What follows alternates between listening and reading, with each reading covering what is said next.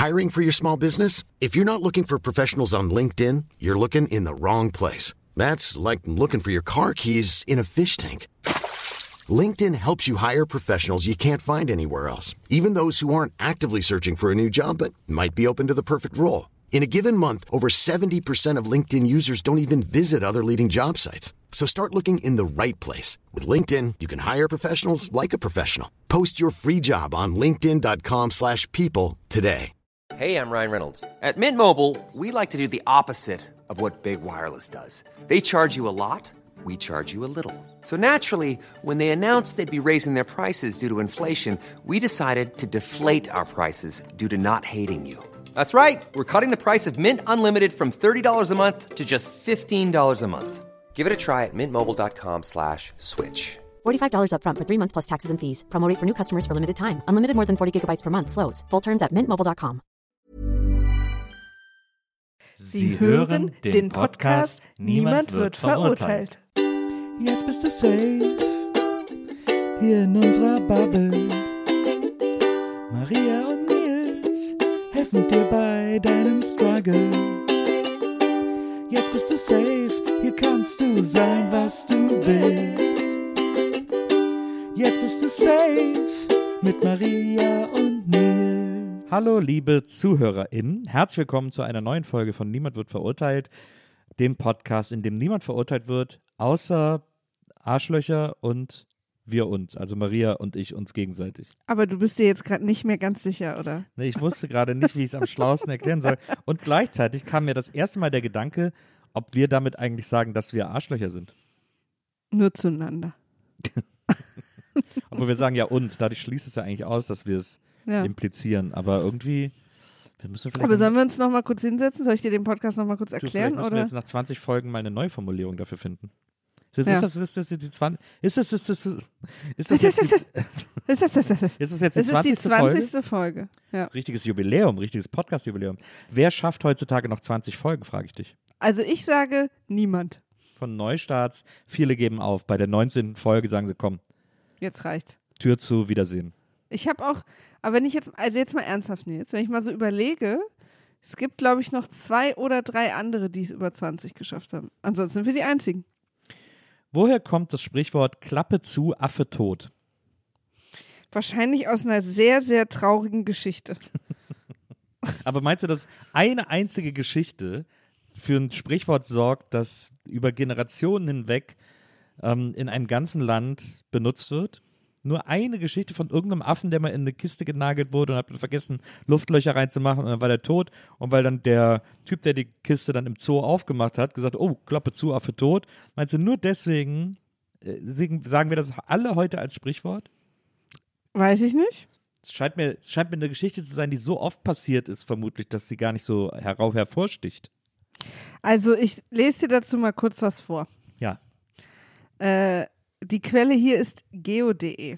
Hm, Bin ich einverstanden? naja, ist okay, aber sind die nicht gerade, sind die nicht gerade gekauft worden? Und nicht, es arbeitet da nicht niemand mehr? Ist auch wirklich ein sehr kurzer Artikel. Okay. Klappe zu, Affe tot sagt man, wenn eine Sache erledigt und abgeschlossen ist. Doch wie es so oft bei Redewendungen der Fall ist, weiß man leider nicht mit hundertprozentiger Sicherheit, woher diese Redewendung stammt. Eine weit verbreitete und plausible, na, das werden wir beide noch entscheiden, Vermutung ist, dass die Redewendung ursprünglich aus dem Schausteller- oder Zirkusgewerbe kommt. Na gut, das ist natürlich okay. Zirkusse zeigten früher oft ein kleines Äffchen in einer Holzküste, Holzkiste am Kassenhäuschen des Zirkus, um die Menschen anzulocken. Affen waren damals nämlich eine der Hauptattraktionen. Starb der Affe, blieb die Kiste zu. Okay, aber dann könnte man die Kiste ja auch wegräumen. Ne. Und also, es ist okay. Viele Schausteller auf Jahrmärkten verdienten ihr Geld damit, dass ein dressierter Affe in einer Bude bei einer geöffneten Klappe Kunststücke starb. Der Affe blieb die Klappe zu und es fand kein. Ja, nee, also das ist ja wirklich. Das stimmt auf jeden Fall nicht. Wie, äh, wie stehst du zu so Dressierten, so Schimpansen? Wie, wie fandst du das immer? Früher gab es ja sogar diese ZDF-Sendung Ronnys Popshow, wo dieser äh, Schimpanse von Otto gesprochen wurde ähm, und der dann immer so Musikvideos angesagt hat. Ich hatte als Kind äh, ein riesengroßes rotes Poster von dem an der Wand mit rotem Rahmen. Und fandst du das, fandst du das witzig, so verkleidete Schimpansen? Ähm, ich überlege gerade, ich, ich, ich hatte, ich hatte schon immer, ich hatte, äh, oh nee, anders, ich hatte noch nie ein besonders, also als Kind ein besonders enges Verhältnis zu Zirkus. Also ich fand das irgendwie nie spannend. Ich bin aber immer gerne in den Tierpark gegangen. Äh, ich weiß, es ist im Moment nicht genau, worauf die ist. Ich versuche gerade nur, weil ich habe mich das noch nie gefragt und ich versuche gerade so meine Verbindung zu Tieren äh, irgendwie zu ergründen, die ich als Kind hatte und ob mich das interessiert hat. Ich glaube, ich habe darüber nie nachgedacht. Ich fand es aber auch nicht besonders toll. Aber was sagst du, wie, wie ist denn deine, dein Verhältnis dazu? Ich hatte ja nie ein Verhältnis zu Tieren. Ich hatte irgendwie, wir hatten nie ein Haustier und wenn, dann ist es nach zwei Tagen weggelaufen und irgendwie, äh, also meine Schwester hatte mal einen Wellensittich, der ist nach zwei Tagen entflogen, dann hatten wir mal ein Kaninchen, das ist nach zwei Tagen weggelaufen. Drei Jahre später kam eine Nachbarin und hat gesagt, wollt ihr einen Hasen haben? Unserer hat gerade geworfen. Wieso, wo habt ihr den denn her? Ja, der ist uns vor drei Jahren zugelaufen. Wirklich, ne? Und, ähm, und so deswegen, ich hatte die Tiere ich glaube, das ist ein, das ist ein Wrestling Urban Myth. Tiere, Tiere waren nie bei mir. Und deswegen fand ich fand Tiere nämlich auch nie witzig. Man hat ja gerade in Kinderzeitungen von Mickey Mouse bis, hast du nicht gesehen, Yps, Fix und Foxy, was auch immer wir bekommen haben. Da waren ja dann auch immer so Tiergags drin, auch so Fotowitze mit Tieren oder so witzige Tierposter. Oder es gab auch dieses, dieses, dieses äh, Apotheken-Kindermagazin, da war auch immer ein witziges Tierposter drin und so. Und ich fand Tiere nie witzig. Also ich fand die auch weder interessant und dann aber auch nie witzig. Ich fand auch witzige Tiervideos nie witzig. Ich habe auch, als ich äh, studiert habe in München, mein Mitbewohner Stefan, den du ja auch kennst, ähm, der ja auch viel für uns spricht, also ähm, Der spricht auch auf Presseveranstaltungen so, der, die- der spricht einfach viel Die- im der Namen, im die Namen der Bibel. Bokelbergs. er spricht immer die Bibel. Ja, ne? die bei Bibelzitate. unserem Pod Zeitpodcast äh, Pfarrerstöchter Ja. spricht er, glaube ich, Gott. Nee, also, nee, er liest die Bibel vor. Das ist, Genau. ja, das ist ja nicht die Ich-Perspektive. Nee, Ich habe die Bibel. die, Bibel, die Bibel ist nicht die Ich-Perspektive. Auch wieder ein gutes Merch, guter Merch-Spruch. Ich habe die Bibel nie gelesen, keine Ahnung, ob Gott hat hat nicht Gott die geschrieben? Nee, es ist die Geschichte über Gott, ne? Mann, ey. Du bist auch echt. Also ich meine, selbst wenn du sie nie gelesen hast, dann Ja. weißt du, dass nicht Gott die Bibel geschrieben hat. Nee, aber es Meine ist Güte. quasi Nein, nein, aber es sind sozusagen die Geschichten über Gott. Ja, naja. also so ist ja, seine seine Storys so aufgeschrieben. Hätte ja sein können, dass man die damals aus Stilgründen aus seiner Ich-Perspektive geschrieben hat. Die Bücher sind ja immer von den Propheten geschrieben. Ja, ja, aber haben daher die aus ja, daher kommen ja Okay. die Propheten. Ja, daher kommen ja die Propheten, okay. Ja, daher kommen ja die Drachen und die Zauberer. Also, weißt du, das Es gibt ist, keine Drachen und Zauber. in der Bibel. ja, es gibt auch keine Propheten und kein Gott. Wow, Oh, oh, oh, Nietzsche in the house. ähm, du musst mal, du musst mal Ja. äh, Genesis lesen. Crump hat doch Genesis komplett äh, I gezeichnet. can dance oder was? Achso. Ja, hat ja äh, Genesis komplett gezeichnet. Also wirklich das, den ganzen Text des ersten Buchs der Bibel ähm, als, als Comic gemacht. Das steht bei uns im Regal. Und das, ich weiß, du magst die Zeichnung von Crump nicht so gerne. Das ist ja einer meiner großen Lieblingszeichner. Aber es ist super interessant trotzdem zu sehen, was für ein weirdes Buch das eigentlich ist. Ja. Ich bin übrigens, ich möchte nochmal, um die Gemüter zu beruhigen, ich äh, drücke mich natürlich hier provokant aus, um auch mal einen Witz zu machen. Die Bibel, die Bibelprovokateurin. Ja. Ich möchte jetzt äh, die Menschen von euch, die, auch Nils übrigens, äh, äh, an Gott glauben oder gläubig sind, nicht vor den Kopf stoßen, indem ich sage, Gott ist wie Drachen. ähm, ich weiß, dass das für viele Menschen wichtig ist. Und ich bin ja, ich gehöre zu denen, die, ähm, ich bin halt Ossi, wir hatten keine Religion, das ist bei uns einfach kein Thema gewesen. Also äh, wer weiß, ob ich anders darüber denken würde, wenn ich in einem gläubigen Haushalt aufgewachsen wäre und Kirche ein Teil unseres Lebens gewesen wäre. War es nicht. Ich hatte auch keine, ich hatte nicht mal Jugendweihe oder so. Ähm, deswegen habe ich dazu einfach ein, ich sag mal, ein sehr laxes Verhältnis zu Gott. Und äh, möchte damit natürlich aber niemanden vor den Kopf stoßen. Es tut mir leid, falls ich das gemacht habe. Aber das, ähm, Naja, ich Ich- fand es nicht so dramatisch. Also da müssen wir jetzt. Ja, aber ich trotzdem, ich möchte irgendwie, ich möchte nicht, dass Menschen, die an Gott glauben, denken, dass ich das sozusagen so abtue, dass sie das machen. Also ich glaube nicht an Gott, du glaubst an Gott, wir sind ja trotzdem verheiratet, seht es im Prinzip so. Das kann gehen. Wir und ihr, wir können zusammenbleiben. Ich komme übrigens auch aus keinem gläubigen Haushalt. Bei uns war Kirche eher so was Rituelles äh, an Weihnachten. Und ansonsten Naja, aber schon, aber es war halt ein Teil. Also du warst ja auch dann, äh, hast ja auch erzählt in so junge Gemeindesachen und so. Naja, also, naja. ich war, halt- bin halt, war halt wurde halt konfirmiert, das hat man halt so gemacht. Aber Ja, ja, aber du hattest sozusagen auch in deiner Jugend, dann hast du davon sozusagen Nutzen gezogen und dann Ja. gab es Veranstaltungen und irgendwelche Ja, Fahrten und so. Das gab es halt bei mir alles gar nicht. in Wesseling war das Angebot vielleicht auch nicht so groß wie in Berlin. Da musste man schon äh, nehmen, was man kriegen konnte. Nur ich kannte hier auch in Berlin viele, Le viele Leute, die in der jungen Gemeinde waren zum Beispiel und dann auch so Fahrten gemacht haben und Veranstaltungen und Konzerte und so und Videoabende oder sowas. Also das glaube ich jetzt nicht Stadt-Land. Ich, ich glaube schon. Aber kein Gott, kein Staat, dafür was zu saufen. Ist dann einfach dein Motto gewesen. Ja, genau. Das war mein Motto, als ich mit meinen Kumpis Mücke und Atze äh, im Mauerpark rumgehangen habe. Ich dachte, ich dachte, du hättest mehr abgehangen mit Kotze und, und Rübe. Ja, nee, nee, die hatten nicht so viel Zeit. Ah. Das war dann mehr Mücke. Egal, also wie sind wir darauf gekommen? Stefan. Stefan, Stefan, ja. Äh, sind- liest die Bibel sind, achso, und wie- genau. Mit dem habe ich ja. zusammen gewohnt, äh, als ich studiert habe in München. Und dann haben wir oft, wir haben oft abends zusammen abgehangen und fern gesehen. Wir haben damals äh, war die Einjahresstaffel von Big Brother, haben wir jeden Abend geguckt, noch mit unserer Mitbewohnerin Lena Dörrier, eine tolle Schauspielerin mittlerweile. Äh, die hat damals noch Schauspiel studiert. Ähm, wir drei so abgehangen und dann und dann Big Brother geguckt. Und manchmal habe ich mit Stefan auch einfach so Fernsehen geguckt. Und da liefen manchmal diese diese so auf RTL 2 oder so haben wir wahrscheinlich, wenn wir auf Big Brother gewartet haben oder so, liefen diese äh, Sendungen mit so witzigen Heimvideos und witzige Tiervideos. ah, da kommen wir her. Und, Ich habe es jetzt die ganze Zeit selbst, so- ich habe es nicht mehr geschafft, aber jetzt alles klar, ich bin, mhm. und du glaubst nicht, wie krass Stefan sich totgelacht hat über jedes dieser Videos. Wenn so ein Wellensittich irgendwie so Wasserski gefahren ist oder so, dann ist er aus dem Lachen nicht mehr rausgekommen. Und ich saß neben dem und habe gesagt, what is, das ist doch gar nicht witzig. Und das ist doch mega witzig, guck mal. Und so, dann wie so ein Hund, der stolpert und so, da hat der, da ist der, hat der Tränen gelacht. Und ich saß daneben und habe gedacht, es ist ein Humorbereich, der mir für immer verschlossen bleiben wird. Also ich muss auch zugeben, dass ich diese Videos damals überhaupt nicht lustig fand. Diese Sendung gab es ja echt viele, ich weiß Ja. gar nicht, ob es die noch gibt. Ja. Ich fand es nie lustig, konnte darüber nie lachen.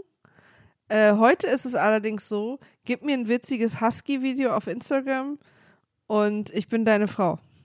Also du bist, Also ja, du bist ja an der meine Frau. Lachfront. Ja, du weißt, was ich meine.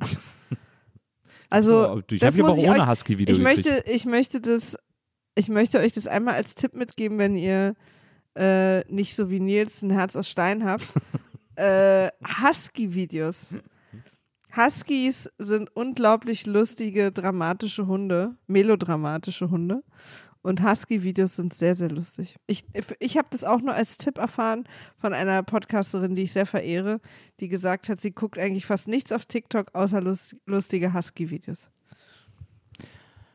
Woher kommt eigentlich der Begriff melodramatisch? Melo, Melodie, mel, vielleicht auch von melancholisch, diese Vorsilbe Melo, was ist die? Wo, Ich guck mal. Wo haben wir die her? Melo, Ich guck mal. Melodramatisch, Me, Mezzo, Melo, Melone gibt's auch noch. Ähm, das Melodram von altgriechisch Melos, Lied, Sprachmelodie, ist äh, seit dem späteren 18. Jahrhundert das populäre Gegenstück zur Tragödie. Ach so, ähm, äh, Melo ist quasi Lied und Sprachmelodie, also sozusagen zum Drama noch noch noch eine Emotionalität obendrauf gesetzt. Also Musical. Wahrscheinlich ja. Mhm.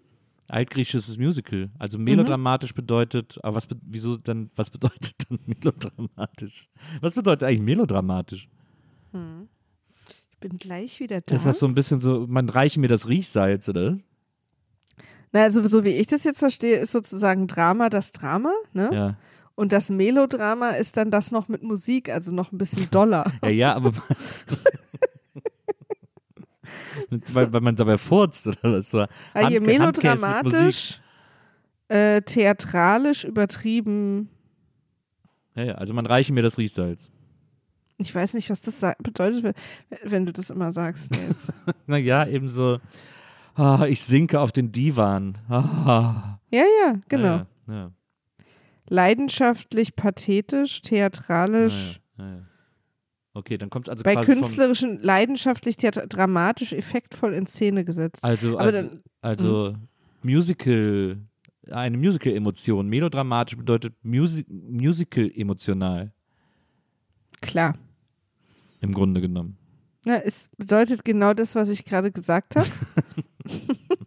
Ne, jetzt aber vom Wort her. Also das Melo kommt dann tatsächlich von Melodie in melodramatisch. ja. Dann ist es aber ja, das kommt dann von Melodie, kommt ja dann von Melod, das heißt eigentlich ist es äh, ramatisch. Melodramatisch. Kannst du mir noch folgen? Äh, nee, es ist melodramatisch. Ja, aber. aber es ist ja nicht Melo und die. Es ist ja. Äh, Leute, heute wollten wir mit euch mal darüber reden, dass auch, ähm, dass wir auch menschlich bleiben müssen. Wir müssen auch so eine Folgen haben. die wunderbare Welt der Semantik. Das ist doch Ja. schön, was wir hier Lass uns da richtig einsteigen. Sind wir ja letztens schon, weißt du noch, als wir auf sehr unterschiedliche Art und Weisen äh, über ein Spülbecken gesprochen haben. Oh, das, das packst du jetzt wieder aus. Ja. Äh, Ich das- hab also, gesagt- Pass auf, jetzt, ja, pass auf. Ich möchte das vorwegschicken. Ich möchte Nee, das pass auf. vorwegschicken. Pass auf. Jetzt kommt, ihr müsst jetzt richtig die Öhrchen spitzen, liebe ZuhörerInnen. Denn jetzt kommt ein Fall von, also es ist, ich will's, es ist Mobbing in der Ehe, muss man ehrlicherweise sagen, was mir hier vorgeworfen wird. Denn ich möchte jetzt von, ihr, ihr müsst jetzt euer Urteil fällen. Ich will euch da gar nicht beeinflussen. Hört einfach mal, wie Maria mich verurteilt hat. Völlig zu Unrecht. Ich will euch nicht beeinflussen, aber hört euch das mal an. Es gibt ja in letzter Zeit auf Instagram oft Werbung für so angeschrägte, super schicke Spülen, also wo man Geschirr spült. Ja. Und die können ja alles auch mittlerweile. Also was da auch mit dem Wasserhahn geht, hör auf. Jedenfalls habe ich gesagt, das ist eine, die Spüle ist schräg Richtung Ausguss. Und du hast gesagt, ich weiß es gar nicht mehr, ich kannte keins dieser Worte. Sag mal, wie du es formuliert hast. Ich habe gesagt, äh, was hab Ah ich doch, eigentlich- sie ist konkav äh, Richtung des Siphon. So. Und ich habe ich hab Mr. Mr. Äh, Monokel äh, Deutschland 2023 gesagt, dass, dass, dass das echt so eine richtige, sie ist ähm, konkav Richtung des Siphon, aber sie ist halt einfach schräg Richtung des Ausguss. So. Sie ist konkav zum Siphon, habe ich gesagt. Nicht Richtung, Naja, nicht Richtung nee, Siphon. Ach, jetzt ja so- geht's. Es jetzt ist okay. Ja, nee, also, ey, Leute, tut mir leid. Äh, es war jetzt, dann nehme ich alles zurück. Dann ist es natürlich total, äh, wie der Mensch auf der Straße reden würde, Oh. ausgedrückt. Wie der, Und jetzt wie der Mensch auf der Straße so spricht. Das ist, Ja. Du bist so weit entfernt vom Menschen auf der Straße. Du weißt überhaupt nicht mehr, wie der spricht. Ja, aber es ist ganz sicher nicht konkav zum Siphon. Ich, also es ist einfach, es ist wirklich, was ich mir gefallen lassen muss, Ja. Leute. Was ihr Es jetzt gerade halt- auch nicht seht, wir, Nils und ich sind übrigens heute wieder nicht an einem Ort, Ja. muss man dazu sagen. Du bist in Köln, Ja. ich bin in Berlin. Ich sehe dich aber, ihr seht ihn nicht und Nils hat ein Monokel auf. Das wird dich jetzt enttäuschen, Maria. Äh, aber alle unsere ZuhörerInnen nicken gerade fast bis zum Schleudertrauma, wenn sie hören, was ich jetzt sage. Äh, äh, nicken zustimmend, denn ich habe in diesem Fall kein Monokel aufgehabt, sondern, Achtung, Surprise incoming, Deutsch gesprochen. Nee. Doch. Ja, ja, aber zum Siphon ist einfach Deutsch für die Dinge, die da beschrieben werden und nicht irgendwie, ich habe ja hier nicht von, äh, von Kaviar gesprochen oder so, sondern einfach, wie man das halt beschreibt. Ja. Nein, nee, absolut nicht. Es ist, also so würden wir alle sprechen immer die ganze Weil schräg Zeit. zum Ausfluss geht ja gar nicht, weil es muss ja, der Ausfluss muss ja in der Mitte sein.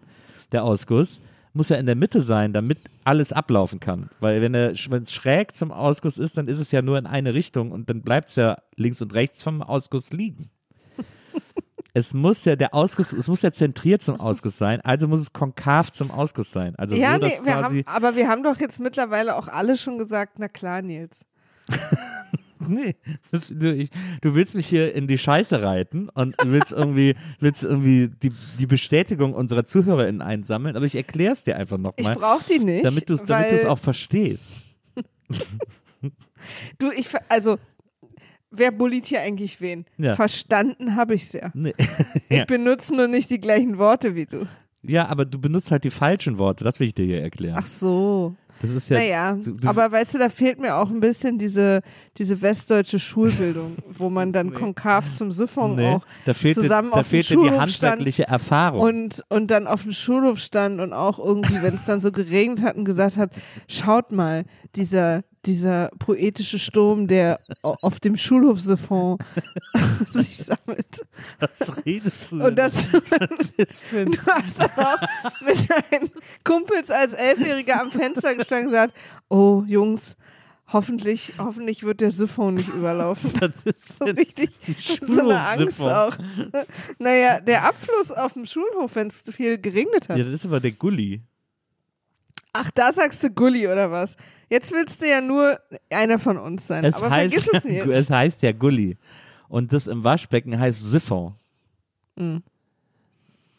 Ich komme halt aus einer Handwerkerfamilie, deswegen benutze ich halt die richtigen Begriffe. Ah, ja, genau. Und da ist ja quasi, ja, ja, verstehe. Mhm. Da so- Wenn ich da gesagt hätte, hier, das ist ja hier, der Ausguss ist ja hier, das Becken ist schräg zum Ausguss, da hätte ich links und rechts eine geklatscht bekommen.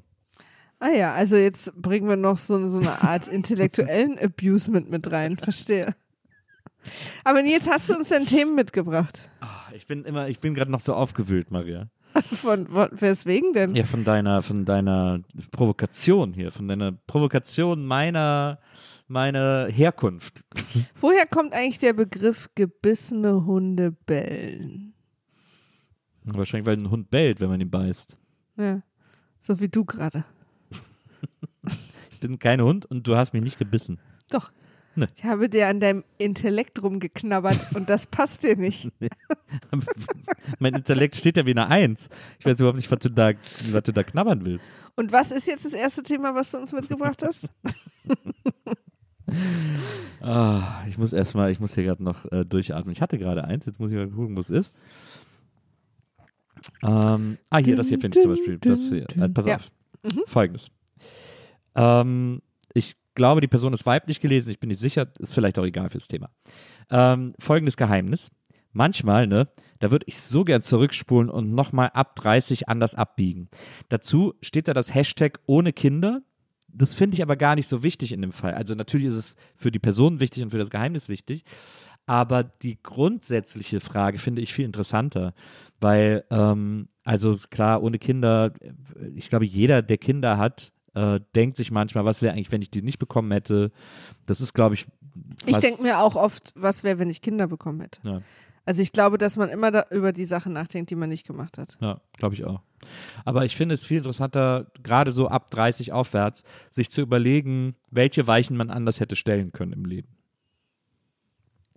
Ich möchte auch dazu mal einmal sagen, dass man Weichen auch noch viel später im Leben stellen kann. Ja, ja, das, das ist ja quasi die Conclusio am Ende. Ja. Ach so, habe ich jetzt schon Hast du schon vorgegriffen. vorweg, jetzt hast du uns Ja. alle gespoilert. Vielen Dank, Maria. Spoiler-Alarm. Wir sind noch nicht tot. Ey, übrigens bei 40. Six Sense. ähm, Nee, aber jetzt, okay, ich stelle dir diese Frage jetzt mal, Nils. ja, Du als, sagen wir mal, 29-Jähriger, 29-jähriger Nils Bokelberg, ja. was hättest du gerne anders gemacht im Rückblick in dieser Zeit? Wo hättest du gerne, wärst du einen anderen Weg gerne eingeschlagen oder was hättest du vielleicht lieber nicht gemacht? Aber wieso fragst du mich das denn als 29-Jährigen? Na, weil das ein Jahr vor 30 ist. Ja, ist doch, ich meine ab 30 aufwärts, ich, ich habe auch, glaube ich, ich habe, ich denke da ja oft drüber nach und ich hab, bin, ich habe das Gefühl, dass ich jetzt erst so in den 40ern, in der Mitte der 40er, so langsam auf den Trichter komme. Ähm, weil ich finde, man sagt sich sehr lange, äh, ach, ich, das Bereuen Quatsch ist, dass man es nicht bereuen soll, was man, wie man es gemacht hat und was man gemacht hat, weil hat man halt in dem Moment so gefühlt oder gedacht, dass es das Richtige wäre oder machen müssen oder was auch immer man für Gründe hat und dann hat man es hat man sein Leben halt so gestaltet und dann und vergossene Milch, das ist ja irgendwie das äh, macht ja keinen Sinn da dem lange nachzuweinen, weil da müssen wir halt jetzt mit arbeiten, so wie wir uns entschieden haben. Ich finde aber, wenn man so eine, wenn man so ein bisschen älter wird und so anders darüber denkt und so, weil klar kann ich es im Nachhinein nicht mehr ändern, aber ich kann ja trotzdem überlegen und analysieren, was ich was ich nicht so gut gemacht habe, weil, ey, who knows? Vielleicht kriegt ja jeder noch eine Chance oder vielleicht ist, die, ist das ja eingebaut oder so. Und ich glaube, dass ich im Nachhinein schon ein paar Sachen hätte anders machen können oder sollen oder dass ich manche Sachen vielleicht einfach erst später hätte machen sollen. Ich glaube, zu, ich bin mittlerweile, und das kann sich aber auch wieder ändern, aber im Moment, bei, was so meinen Reflexions- und Nachdenkstand betrifft, glaube ich, dass es mir gut getan hätte, zwei, drei Jahre später beim Fernsehen anzufangen. So mit, Nicht mit 17 schon. Genau. Wenn mhm. ich so mhm. ein bisschen, wenn ich so quasi die Schule hinter mich gebracht hätte und dann vielleicht noch ein Jahr gehabt hätte, wenn ich dann da gelandet wäre, dann wäre, glaube ich, vieles ganz anders gelaufen, als es so gelaufen ist. Und das, da denke ich schon, und da denke ich schon dann schon auch mit so einem, mit so einem gewissen Bereuen dran. Da denke ich schon mit so einem gewissen, ich meine, es wäre ja nicht gegangen. Sie haben ja den Sender gestartet, wann sie ihn gestartet haben, und ich hatte das Alter, das ich hatte zu dem Zeitpunkt. Aber ich hatte ja auch andere Sachen vor oder habe mir andere Sachen vorgestellt für mich und da wäre vieles vielleicht anders gelaufen, glaube ich. Mhm. Vielleicht hättest du auch, na, was ich manchmal so denke, wenn, wenn du von dieser Zeit erzählst, ähm, dass du vielleicht auch hättest jemanden an der Seite gebraucht, der so ein bisschen auf dich aufpasst. Nee, das hatte ich. Äh, ich, ich hatte tolle Leute, die auf mich aufgepasst haben. Ich habe mit meinem äh, ältesten Bruder zusammen gewohnt, der hat sehr auf mich aufgepasst, der hat mir auch manchmal den Kopf gewaschen. Äh, ich hatte eine Managerin, die extrem auf mich aufgepasst hat und die mir auch den Kopf gewaschen hat, wenn es wieder too much wurde. Ich hatte beste Freunde, FreundInnen, wie zum Beispiel Heike, die mir manchmal gesagt haben, Nils, spinnst du, was machst du denn da für eine Scheiße, komm mal wieder runter. Du bist ja nicht der Superstar und so. Also das hatte ich total. Äh, ich hatte ein ganz tolles Umfeld an ganz tollen Leuten, aber ich, aber die hatten natürlich auch einfach nur bis zu einem zu so einem gewissen Grad Zugriff auf mich. Ich habe ja dann Sachen einfach doch Was, glaube ich, auch ein Alter ist, ne? Ja, ja. Ich hatte dass, ja, dass manche Sachen nicht so richtig durchkommen. Genau, und ich hatte ja doch Sachen selber gemacht und selber entschieden und so und das, da konnte man mich dann eben auch nicht immer von abbringen, auch wenn man die besten Intentionen hatte. Ich hatte auch damals, gab es einen Produzenten bei Viva, der sich auch super verantwortlich für mich gefühlt hat, mit dem ich auch wahnsinnig viel Zeit verbracht und so. Aber wie gesagt, niemand hatte hundertprozentigen Zugriff auf mich und meine Entscheidungen und ich hatte einfach noch keinen Horizont, um, um irgendwie ent wichtige Entscheidungen äh, begreifen oder, oder, oder einschätzen zu können. Begreifen schon, aber einschätzen konnte ich halt sehr wenig davon. Ja, in dem Alter hat man aber auch viel abgetan, so wird schon und ja, ja, genau, mache ich ja, jetzt genau. mal und so. Und da denke ich, und da denke ich öfters drüber nach, dass, dass mir da so zwei, da hätten wirklich, und es klingt so lächerlich, aber da hätten einfach zwei, drei Jahre Lebenserfahrung, glaube ich, wirklich einen Unterschied gemacht. Hm. Weil das ja ein Alter ist, in dem man sich auch jährlich zwei, extrem drei, verändert. Ja, aber ich finde aber immer noch. Also ich finde, bis heute machen zwei, drei Jahre Lebenserfahrung äh, immer noch einen Unterschied. Naja. Also ich finde, an jeder Stelle des Lebens machen die einen Unterschied. Aber wie du schon sagst, manche Sachen kommen halt zu dem Zeitpunkt, wo sie kommen. Ja. Und entweder man macht dann mit oder nicht. Und Ja, ich, ich hätte, also ich hätte auch genau wie du mitgemacht. Ja. Also auch wenn ich in dem Moment quasi durch irgendeine Zauberei gewusst hätte, jetzt ist zu früh, hätte ich es trotzdem gemacht, weil später wäre es halt gar nicht mehr gegangen. Es war ja auch eine, es war ja eine fantastische Zeit. Ja, ja, ja, aber das ist ja jetzt auch sozusagen, also Ich will jetzt auch gar nicht. ich gerade sagen, da ist ja nichts nicht- Schlimmes passiert. Naja, ich will, es ist nichts Schlimmes passiert, ich will auch nicht undankbar klingen und so. Es war eine fantastische Zeit. Ich hatte das, ich hatte das Leben meines Lebens, den Spaß meines Lebens, die Aufregung meines Lebens. Ich hatte äh, so viel, so viele fantastische Sachen erlebt, die, die so toll waren und so und die so wichtig waren für mich. Ähm, also das, das will ich ja gar nicht in Abrede stellen oder kleinreden oder so. Aber es, es war halt einfach, was ich gemacht habe, war einfach überhaupt nicht nachhaltig. Also oder so wie ich Karriere angegangen bin oder Arbeit angegangen bin, hatte überhaupt keinen äh, Gedanken oder Gefühl von Nachhaltigkeit. Aber das ist auch, glaube ich, das Alter, also so 17 bis 19, Ja. 20 noch so, wo du ja über dich auch quasi weigerst, äh, so was könnten da jetzt mittelfristig die Total. Konsequenzen ja, ja. sein. Du lebst wirklich für den Moment. Und, und vielleicht ist das aber auch wichtig, Ja. weil, weil zum Beispiel, ich bin mir sicher, wenn du jemand gewesen wärst in dem Alter, schon gibt es ja auch, ne? So äh, Menschen, die dann schon auch in dem Alter schon sozusagen mehr in die Zukunft denken. Ähm, wenn du jemand so jemand gewesen wärst, auch so, hm, wie wirkt, wie kommt es jetzt an oder wie wird es jetzt und so, hätten sie dich wahrscheinlich gar nicht genommen. Ja, ja, na klar, bestimmt. Ne? Also auch, so glaub ich dieses auch. angstfreie auf Sachen losgehen, Mhm. was du damals hattest, war ja einer der Dinge, glaube ich, wegen denen du auch diese ganzen Sendungen bekommen hast und die Interviews und so, weil die wussten, jetzt macht es schon. Naja, das glaube ich auch, total. Aber Ja, es ist, ja, ja, glaube ich auch. Aber deswegen, ich finde es aber okay, das anzuerkennen und es Voll. gleichzeitig zu bereuen, dass man irgendwie, dass man nicht die Weitsicht hatte, da was Größeres draus zu machen, sozusagen. Ja, einfach natürlich. Zu, ich einfach zu jung. Ja, natürlich. Also finde ich auch, weil, also die Fehler in Anführungsstrichen, die du damals gemacht hast, Mhm. sind ja insofern auch nicht umsonst, dass man schon immer ab und zu darüber nachdenken sollte, später, um dann für andere Situationen wiederum daraus zu lernen. Also Mhm. deswegen ist das ja auch wichtig. Also ich habe auch das Gefühl, dass die Menschen, die in ihrer Jugend wenig Fehler machen und es sehr leicht haben, oft später ähm, nicht besonders nette Menschen sind. Ja. Weil ich, also mein großer Einschnitt als Person war Ende 20, hat, äh, bin ich nach Köln gezogen und ein paar Sachen sind passiert. Ähm, ich war hier in Berlin, ich habe mein ganzes Leben in Berlin gewohnt, hatte hier einen großen Freundeskreis und ich war immer der Mittelpunkt der Party in meinem Universum. So. Ähm, ich war in, war in verschiedenen Freundeskreisen drin. Ich war irgendwie auf jede Party eingeladen. Ich war irgendwie, also für mich, mein Gefühl war so, dass äh, alles passiert hier so um mich rum. Also auch so ein ganz egozentrisch, wirklich im wahrsten Sinne des Wortes egozentrisch. Ja. So. Und ich bin nach Köln gezogen und bin davon ausgegangen, dass ich quasi im Prinzip meinen Fuß zum ersten Mal den Bürgersteig Kölns berühren und sich sofort eine Traube an Menschen um mich bildet, die meine Freunde sein wollen. Ja. Und das ist gar nicht passiert. ich hatte wirklich, also das muss man mal sagen, das ist gar nicht passiert. Äh, ich hatte einen unfassbar tollen engen Freund in Köln, der äh, uns beide hat vor allem zusammengetan, dass wir beide aus einer anderen Stadt nach Köln gezogen sind. Für, das war damals meine Ausbildung. Mhm. Äh, Das hat uns sehr zusammengeschweißt. Der ist aber am Wochenende immer nach Hause gefahren, weil er nicht so weit weg gewohnt hat, von nicht so weit weg kam wie ich. Mhm. Und ich war am Wochenende so krass viel alleine, Ja. weil ich da einfach keine Freunde hatte. Ich hatte ArbeitskollegInnen, mit denen ich mich gut verstanden habe und hier und da war mein Konzert und so, aber ich war so viel alleine wie in meinem ganzen Leben nicht.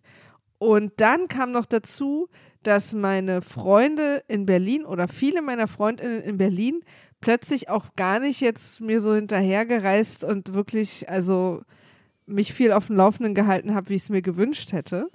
Und ich dann immer, wenn ich hier zu Hause war, erwartet habe, dass alle sofort Spalier stehen sozusagen und es nicht abwarten können, mit mir Zeit zu verbringen. Also ihr merkt, ich war, ich glaube, ich war eine wahnsinnig lustige Person, um mit mir Zeit zu verbringen, aber ich war nicht besonders gebend als Freundin. Ja. Und dann gab es tatsächlich auch ein paar Eskalationen, dass ein paar Freunde haben sich ein bisschen leise zurückgezogen und mein bester Freund damals äh, in Berlin, der hat irgendwann gesagt, so jetzt reicht's. Ich habe keine Lust mehr. Du kommst hier alle paar Wochen nach Berlin, ich lasse dich bei mir wohnen, du isst meinen Kühlschrank leer und beschwerst dich die ganze Zeit nur, wenn du nicht genug Aufmerksamkeit kriegst. Es reicht jetzt. Und er hat mir dann die Freundschaft gekündigt. Und dann bin ich wie so ein geprügelter Hund nach Köln zurück, hatte da immer noch nicht diesen Freundeskreis. Und da habe ich, da habe ich mich, da habe ich wirklich angefangen, glaube ich, das hat mich echt verändert. Also wie ich mit Menschen um mich rum umgehen will, was, was Freunde mir eigentlich bedeuten, ähm, was ich, wie ich mich ändern will, um äh, eine Person zu haben, wo- es den Menschen sozusagen auch wert ist, da irgendwie Zeit und Arbeit reinzustecken und so weiter Ja. und so fort. Das hat mich damals, das war richtig krass. Und gucke manchmal zurück und wünsche mir, ich wäre eine bessere Freundin gewesen in meinen 20ern. Ja. Weil ich nicht alle Freunde auch wiederbekommen habe. Zum Glück meinen besten Freund. Ähm, der, der, den habe ich angebettelt, zu mir zurückzukommen nach einem Jahr oder so und er hat sich, weiß ich, zum Glück äh, erweichen lassen. Und ich bin jetzt seitdem unter so einem leichten, immerwährenden, leichten Gefühl von, ich bin keine gute Freundin, was mich aber antreibt, eine bessere Freundin zu sein. Ja. Weil das, ich habe das, ich habe das bis heute in Knochen, dass ich ähm, keine gute Freundin war. Und zwar für alle meine Freunde. Hm. Und das hat bis, bis heute bei mir so eine leichte Panik zurückgelassen, ähm, dass die Menschen, die mir, die mir wirklich am Herzen liegen, dass ich mich da immer mehr bemühe. Es klappt natürlich mal besser und mal schlechter. Hm. So, gerade, Also das ist auch nochmal vielleicht für alle eine Riesenüberraschung. So eine Firma gründen ist überraschend viel Arbeit. ähm, aber ich bemühe mich wirklich. Und äh, auch ganz anders, als wenn mir das nicht passiert wäre. Das war so für mich so ein, so ein, ähm, so ein, so ein entscheidender Änderungsaugenblick. Aber das war natürlich bevor ich 30 war. Ich habe, glaube ich, gar keine Freunde mehr von früher. Naja, Stefan zum Beispiel, mit dem du zusammen gewohnt hast. Ja, aber das ist ja auch sozusagen spät. Ich meine, es ist von ganz früher. Äh, und da äh, fehlt mir eigentlich am meisten Waldi, der irgendwie aber dann auch sich so zurückgezogen hat. Und dann will man ja jemanden auch nicht nerven, der anscheinend sich einfach irgendwie aus Dingen zurückzieht. Ja, aber ehrlicherweise auch jetzt nicht von dir explizit, sondern generell hat er Naja. sich zurückgezogen. Naja, aber das, den vermisse ich quasi am meisten. Ja. Ähm, weil das immer eine schöne Freundschaft war äh, und ich den immer sehr geliebt habe und auch immer noch sehr liebe. Aber vielleicht kommt es ja irgendwann wieder. Who knows? Mal gucken.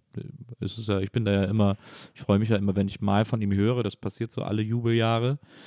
Ähm, aber da gab es jetzt keinen Streit oder sowas. Das ist einfach, der wollte einfach mal irgendwo anders hin und das ist ja auch völlig legitim und in Ordnung und so.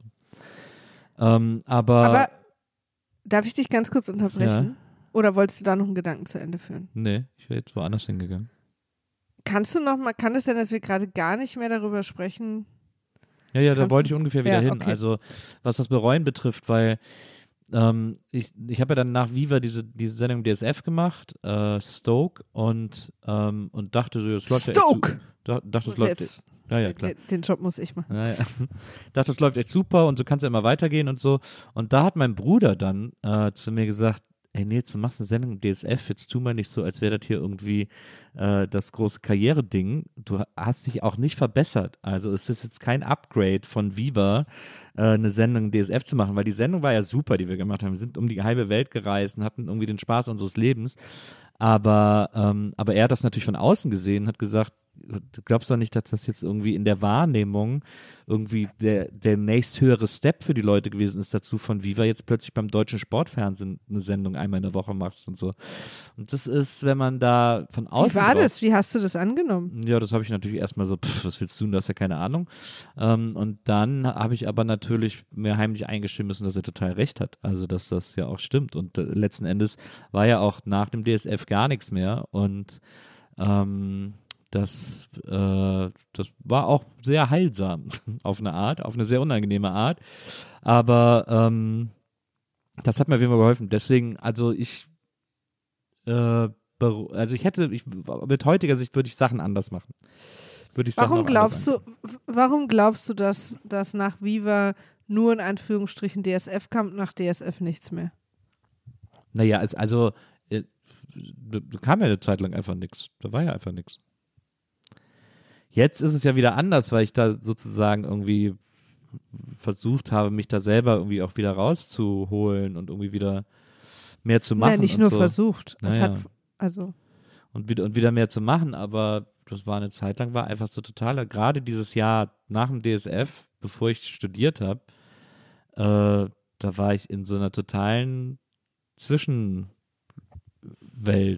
Ja. Gefangen. Und glaubst du, glaubst du, dass keine Anfragen mehr kamen, weil sozusagen Viva dann auch so ein bisschen out war und du das schon noch sehr so sozusagen damit sehr identifiziert wurdest? Ich glaube, ich war auch, ich war überhaupt nicht mehr heiß, ich war gar nicht mehr interessant. Ich war irgendwie, ich hatte ja nichts zu bieten, ich habe ja nichts, ich habe ja nichts mehr, es gab keine Story mehr. Ich war am Anfang, war ich halt der niedliche Junge und auch guck mal, der, den finden die Mädchen süß und der ist irgendwie so jung und fängt so jung beim Fernsehen an. Das war interessant und dann war ich da, dann kam irgendwann plötzlich Tobi Schlegel, der dann äh, äh, irgendwie nochmal ein, zwei Jahre jünger war als ich. Äh, war, Aber, aber wirklich nicht so niedlich wie du. ja, Also, das, Also, das sagst du, ich, aber das- nee, das haben auch nein, andere anders Nee, gesehen. nee, nee, das steht auch im Duden. Das ist eine objektive Sache. dann war er natürlich so der cute, junge, süße Boy irgendwie. Und dann war ich plötzlich, und dann gab es auch einen Programmdirektor, der mich bei Viva nicht mehr haben wollte und so. Und dann war ich plötzlich am Abstellgleis, wahrscheinlich ohne das so richtig zu realisieren, weil ich schon immer mich immer noch für den Supercoolen gehalten habe. Und ähm, ja, und das hat dann dafür gesorgt, dass ich da, ich habe mich ja gerade zur Viva-Zeit gar nicht so sehr um mich bemüht. Also darum bemüht, irgendwie zu representen und irgendwie stattzufinden. Und ähm, da kamen ja viele Anfragen automatisch, aber mh, ich habe hab da keine, ich habe da Also, wenig Mühe reingelegt. Meinst du, ich das noch- ich war, ich war quasi, ich bin so jung da reingerutscht, dass ich es nie als Job verstanden habe oder nie als Beruf verstanden habe, sondern immer als so ein, als ein, als eine Party, als ein Kindergeburtstag irgendwie. Und deswegen einfach den, das nie so notwendig ernst genommen habe, was ich da gemacht habe. Ja, das wäre jetzt sozusagen auch die Frage wieder mit diesem, dass du dir gewünscht hättest, ein paar, ein paar Jahre älter zu sein, ne? Dass man, dass man sozusagen auch diese jugendliche Hybris hat, Ja, dass, ähm, dass man diese eine Performance, dass die sozusagen reicht ja. und dass man, dass sozusagen alles, was einem passiert, äh, nur daran schuld ist, was, was einem passiert oder eben nicht passiert, anstatt auch mal das zu ownen und zu sagen, na, da muss ich jetzt auch mal was machen. Also ich könnte irgendwie, ich könnte auch mal Ideen haben oder ich könnte mich verbessern, Weiterbildung oder irgendwie, dass ich sozusagen ich da aktiver werde, dass, dass ich weiter stattfinde, sozusagen. Ja, wie auch immer, also zu miet, mich mit Leuten treffe, den Ideen für Sendungen sage oder wie auch immer, anstatt in so einer jugendlichen Hybris zu sagen, naja, die Sachen kommen ja alle, weil Ja, ich es bin ja es- geil. Es gab halt auch keine Arbeit, auf die ich so richtig stolz gewesen wäre oder die ich, auf die ich so richtig geowned habe. Zur Viva-Zeit. Stoke fand ich super, weil bei Stoke haben wir Sachen ausprobiert und so, das habe ich geliebt. Aber, aber zur Viva-Zeit, ich habe zwar gerne bei Viva moderiert, weil es mir sehr leicht fiel, aber die Sendung, die ich da gemacht habe, auf die war ich nicht stolz. Das war halt irgendwie alles so ein bisschen, da lief ja auch viel Scheiße immer und so. Ja. Äh, also auch so was Musikvideos betrifft. Ähm, und, äh, und dann habe ich mal in Filmen mitgespielt und war aber so ein schlechter Schauspieler mittlerweile, äh, dass ich mich richtig geschämt habe. Ich wurde bei meiner ersten Rolle synchronisiert, damit man es irgendwie noch retten konnte. Ähm, und er eigentlich wollte ich ja so stolz auf sein, weil es war mit Jürgen Vogel und Sophie Reuss und so, aber ich war einfach zu schlecht. Äh, und Regie Matthias Glasner, das war ganz aufregend für mich, aber es war, ich war zu schlecht. Und deswegen gab es keine arbeitsmäßige Erfahrung, wo ich gesagt habe, das habe ich richtig geil gemacht, da bin ich richtig stolz drauf. Und die Sachen, wo ich dachte, dass ich da, dass ich das da erleben könnte oder bringen könnte oder so, die, an die hat man mich nicht rangelassen. An, angefangen mit der Nirvana-Sondersendung zwei Tage nach Kurt Cobains Tod, die ich alleine geschrieben habe und alleine aufgenommen habe, die dann der damalige Senderchef nicht gesendet hat, weil er gesagt hat, ja, das ist zu Salbadern und ich war 17 oder 18 und wusste noch nicht mal, was Salbadern bedeutet. Ähm, also äh, Das steht im Duden direkt nach Siphon. ja, das stimmt. Nee, vor Äh, ähm, also da, äh, damit angefangen, da wurde mir so ein bisschen das, äh, das Herz gebrochen und dann, und so geht das, so geht es einfach fortwährend weiter, dass ich da, ich, der, der Beruf fiel mir leicht, aber die Herausforderung hat man mir trotzdem nicht zugetraut. Und das war, äh, das war, glaube ich, etwas, was da total gefehlt hat. Dass ich, also ich hatte kein Erfolgserlebnis. Ich hatte zwar Ja. Erfolg und äh, ich, ich wurde überall erkannt und ich hatte diese Prominenz und diese Aufregung des Neuen und des Fernsehens und so weiter. Und ich konnte ohne Ende in Fernsehshows gehen, hatte den Spaß meines Lebens. Aber ich hatte keinen persönlichen Erfolg. Und das ist, glaube ich, etwas, was voll wichtig ist, wenn man arbeitet. Ähm, also es gibt auch Leute, die, die irgendwie Arbeit machen, wo das nicht wichtig ist und die sich dann das woanders holen, weil dann, dann werden die Fußballfans oder spielen selber oder machen Sport oder was auch immer. Und das hatte ich nicht. Und das ist, glaube ich, etwas, was ich gebraucht hätte. Aber ich muss da mal insofern reingehen, dass ich glaube, also was ich bei dir immer als krasse Sache empfunden habe, und übrigens auch wenn ich so alte Moderationen von dir sehe auf Viva, ja, ähm, als deine Frau kriegt man die ab und zu geschickt. ähm, was du halt immer richtig, richtig, richtig gut konntest und auch immer noch kannst und auch immer besser kannst, ähm, ist halt moderieren und interviewen.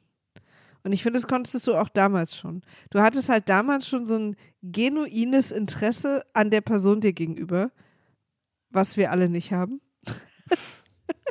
was übrigens bei mir die Basis ist, warum ich auch so eine schlechte Freundin war. Und das fand ich immer schon richtig, richtig cool bei dir. Ich glaube, dass du sozusagen vielleicht nur nicht diesen, dieses, dieses Abstrakte oder diesen Schritt weggehen konntest und sagen, das ist halt meine Stärke. Weißt du? So, also weil, dass jemand mit 17, ähm, weil du sagst jetzt, naja, und ich hatte halt keine Erfolgserlebnisse, aber dass du eben mit 17 für so einen riesen Senderstart, der ja damals für die auch total wichtig war, und dann einfach wirklich auch jahrelang da richtig krasse Sendungen wegmoderiert hast, in dem Alter, wo ich wirklich noch mit meinen Eltern gestritten habe, irgendwie wie lange ich draußen bleiben darf, ähm, das ist schon was, worauf du auch echt total stolz sein kannst. Ne? Also du hättest das ja auch nach einer Woche verkacken und sie hätten dich wieder nach Hause schicken können oder so. Also du hast da schon echt performt und Erwartungen irgendwie erfüllt und übertroffen und auch immer mehr Sendungen bekommen und hast dann schon Sachen gemacht. Dann hat ihm vielleicht diese eine Sendung eben nicht gefallen, weil vielleicht war, ich kenne das Wort übrigens bis heute nicht. Was hat er gesagt? Was war das? Salbadern. Salbadern. Das, ja, das bedeutet so, so. weinerlich, oder? Ja, was? genau. Ja, genau. Ah, ja, ja das kann ich mir schon vorstellen. Aber das hätte man ja. Aber das hätte man ja auch irgendwie nochmal ändern und oder abändern können oder wie auch immer, dir Feedback geben können und dich dann trotzdem mit der Sendung, ne? Ja, aber es, So. es, geht, es ging einfach so darum, dass ich so, ich hatte so das Gefühl, ich, ich bringe so viel mit an Interessen und so. Ich war ja dann auch, Ja. wurde ja dann sehr schnell auch ein riesiger Filmfan, hatte eine riesen Filmsammlung zu Hause, weil ich mir irgendwie Filme, jeden Tag Filme gekauft habe, wie bekloppt und so. Und Ja. dann ging es um eine Kinosendung, dann haben wir auch einen Piloten gedreht für eine Kinosendung bei Viva. Da habe ich übrigens Harald Junke interviewt bei dem Piloten, weil er gerade Oh, in, Barfuß oder Lackschuh. weil er in der Essener Lichtburg die äh, Premiere hatte zu Der Papagei, so ein Film, wo so ein Wahlkampfdude spielt. Und, ähm, und das war auch sehr witzig, dieses Interview und so. Und dann haben wir diesen Piloten gedreht, haben gesagt, nee, sehen wir auch nicht so. Und, und alle im Sender wussten, dass ich Filme liebe und trotzdem hat man mich da nicht rangelassen und so. Und das war so, also klar, ist auch wieder Innen-Außenperspektive, aber ich hatte da, ich bin ja dann auch da weg oder oder wir haben uns einvernehmlich getrennt, weil wir uns wie in so einer Beziehung auseinandergelebt haben und ich irgendwie andere Sachen wollte, als Viva wollte und ähm, und das habe ich schon, deswegen hatte ich einfach diesen Eindruck, dass, also ich verstehe, was du sagst und es stimmt auch. Klar war das ein Erfolg, aber es war noch kein, noch kein greifbarer Erfolg, weil ich halt nie die Sachen bedienen konnte, die ich richtig cool fand. Und ich, also ich bin heute als Interviewer deutlich besser als früher. Ich war kein richtig guter Interviewer, aber was ich auf jeden Fall sehr gut konnte, war moderieren und ich konnte sehr gut mit der Kamera umgehen. Gar keine Angst vor der Kamera, immer, immer zu der hingewandt. Deswegen war ich ja dann auch so ein schlechter Schauspieler, weil ich irgendwie immer in die Kamera, äh, weil ich immer die Kamera gesucht habe. Ähm, aber ja, es, ich meine, wir kommen schon wieder vom Thema ab. Ich will es jetzt auch gar nicht die ganze Zeit über meine, über meine Karriere reden oder so. Aber das ist schon, das ist so interessant, wie ich da heute drüber denke, weil ich wirklich bis, bis in die 30er, bis Ende der 30er in so einem Denial war und gesagt habe, irgendwie so, nein, ich bereue nichts, das war alles super, das ist doch Quatsch, Sachen zu bereuen und so. Und jetzt dann irgendwie in so ein Alter kommen, wo ich sage, man kann auch bereuen, ohne dass es einem leid tut. Man kann auch, ich kann auch Sachen bereuen, ohne, ohne jetzt, ohne dabei Salbadern zu sein, zu sagen, äh, ich, ich, das war der Siphon meines Lebens oder so, sondern Oh mein Gott. ähm, ich, ich ja, das ist bei dir im Prinzip ging es alles so konkav auf die 30er zu.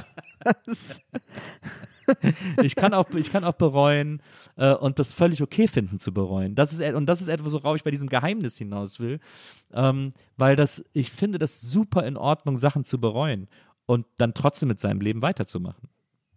Ja, bei mir ist es zum Beispiel, also was bei mir in meinen 30ern ein Riesenthema war, wo ich immer mal überlegt habe, ob ich das hätte anders machen sollen, ist, dass ich nie, dass ich quasi, ich war immer so unstet. Also ich habe direkt nach dem, also ich habe Abi gemacht, habe direkt danach ein, ein Studium angefangen, habe das hingeworfen oder hingeschmissen, glaube ich, aber so aggressiv war ich damals einfach nicht. Äh, Hingelegt. ja, ich habe es hingelegt. Und äh, dann habe ich eine Ausbildung gemacht, die habe ich auch abgeschlossen. Dann wurde ich aber, dann wurde ich übernommen, habe da aber relativ schnell gekündigt, bin nach Berlin zurück, habe da einen Job gemacht. Für den, äh, dann habe ich den wieder gekündigt, habe einen neuen Job gemacht, dann habe ich den wieder gekündigt, habe nochmal studiert. Und so, das war immer so im Außenblick, weil wir auch über Außenblick vorhin gesprochen haben, meines Freundeskreises und meiner Familie sehr unstet. Was wird man aus der? Ja. Weil ich mich auch immer so schnell gelangweilt habe und ich habe nie, ich habe so viel darüber nachgedacht in Ende 20er und die kompletten 30er, was ich mal werden will. Und andere um mich rum sind aber dann schon mittlerweile lange geworden, was sie mal werden wollten. Ja. Und das hat mich natürlich auch total nervös gemacht, aber ich habe immer gespürt, nee, das ist es hier auf keinen Fall, Leute. Ganz lieb gemeint. so, und ich hatte nie diese Ruhe, dass mein Job quasi nur mein, meine Miete zahlen muss oder so. Ähm, das haben ja auch ganz viele und das finde ich auch total richtig und wichtig, dass das bei manchen Menschen sozusagen einfach okay ist, dass der Job dafür ist. Und ich habe aber immer, ich brauchte immer, ich irgendwas wollte ich noch mehr machen. So Ja. und habe deswegen so viel ausprobiert und das dann halt wieder verworfen. Das ist irgendwie, und das fanden die Leute, das hat die Leute um mich rum auch nervös gemacht. Und weißt du, was mir jetzt gerade auffällt, genauso war ich auch immer mit meinen Beziehungen. Und an dem Moment, wo ich wusste, was ich machen will, äh, und zwar Podcasts, habe Ja. ich kurz danach dich kennengelernt und du bist auch sozusagen der Job und der Mann, die, die jetzt, die für den Rest meines Lebens bleiben, sind halt äh, zur gleichen Zeit gekommen. Ist auch interessant, ne? Ob das irgendwie miteinander zusammenhängt, dass man dann plötzlich so eine Ruhe gefunden hat. Aber glaubst du, dass, der jo dass du bis an dein Lebensende Podcast machen wirst? Nee, das ist, glaube ich, falsch formuliert, aber der Job, den ich bis an mein Lebensende machen werde, ist eine Chefin sein. Naja. Also Wo, wofür wirst du denn als nächstes Chefin? Deines Herzens. Ja, das nein, bist du ja sowieso. aber nein, also äh, auch das war nicht richtig formuliert. Ja, naja, wir, wir fummeln uns ja hier beide gerade durch. Soll ich dir aber so, worauf ich, kann, ich ich hinaus kann dir will, helfen. Also wenn du was auf Deutsch sagen willst, dann erklär es mir und ich versuche zu übersetzen. ist ganz lieb von dir. Dankeschön jetzt. Ich komme darauf zurück. ähm, nein, also was ich sozusagen für den, also was ich da gefunden habe, was ich überhaupt nicht wusste, dass ich das kann, ist selbstständig sein. Ja. Also ist sozusagen, ähm, und das ist jetzt egal, also ich bin ja als Chefin einer Firma auch selbstständig, aber ist sozusagen nicht Angestellte sein und niemanden mir sagen zu lassen, was ich machen muss. Aber wenn du das alles daraus Ja. gelernt hast, was bereust du dann? Ich hätte jetzt, ja, naja, Vielleicht bist, du, vielleicht bist du noch zu jung zum Bereuen. Vielleicht kommt das jetzt erst noch die nächsten Nee, Jahre. ich bereue schon einiges, aber auch auf so eine liebevolle Art, dass ich auch, also ich hätte jetzt zum Beispiel wahnsinnig gerne viel früher st- studiert oder gelernt, was ich jetzt alles können muss, um Chefin zu sein, was ich jetzt parallel lerne, was auch geht. Ja. Ähm, aber ich weiß auch, warum ich das damals nicht gemacht habe. Also deswegen, das ist es ja immer so. Also ich weiß schon auch, warum ich damals äh, Amerikanistik studiert habe anstatt BWL. Das finde ich aber auch schwer zu bereuen, weil du konntest wirklich gar nicht ahnen, wo du jetzt bist in dem Nee. Leben, in dem du damals stecktest sozusagen. Nee, aber es gibt so schon so ein paar Sachen. Also, ähm, ich war auch, also was ich ein bisschen bereue, ist, dass ich eine relativ schlechte Angestellte in meinem meisten Job war. Ah. Da war ich war auch immer witzig, witzig und irgendwie sehr beliebt, glaube ich. Mhm. Also auch unter anderem bei Chefs, Mhm. aber ich war nicht besonders fleißig und habe mich nie rausgestellt und ähm, ich habe schon auch oft immer nur das Mindeste gemacht und mich sehr aufs Wochenende gefreut und so. Aber andererseits jetzt, wo ich darüber nachdenke und das so ausspreche, merke ich auch, dass das wiederum auch der der Leidensdruck in Anführungsstrichen war, den ich brauchte, um mich davon halt frei zu machen. Also von, von dieser Angestellten-Situation. Was für viele Leute, versteht mich bitte nicht falsch, genau das Richtige ist und für mich für diese zehn Jahre auch das Richtige war. Hm. Weil ich auch in der Zeit einfach gelernt habe, wie, ähm, wie einfach ein Arbeitsleben ist und die nötige, sorry, dieses Wort ist eigentlich schrecklich, aber Disziplin gelernt habe, die ich jetzt halt anwende als Chefin auch. Hm. Also, Ja. und ich weiß vor allen Dingen jetzt, und ich hoffe, keine Ahnung, ob, ähm, ob, ob das so stimmt, aber ich, ich wünsche mir, dass das auch einen Einfluss darauf hat, wie ich mit meinen MitarbeiterInnen umgehe, dass ich selber halt lange Zeit Angestellte war. Weil viele Chefs, die ich kenne, viele GeschäftsführerInnen, die ich kenne, waren nie Angestellte. Hm.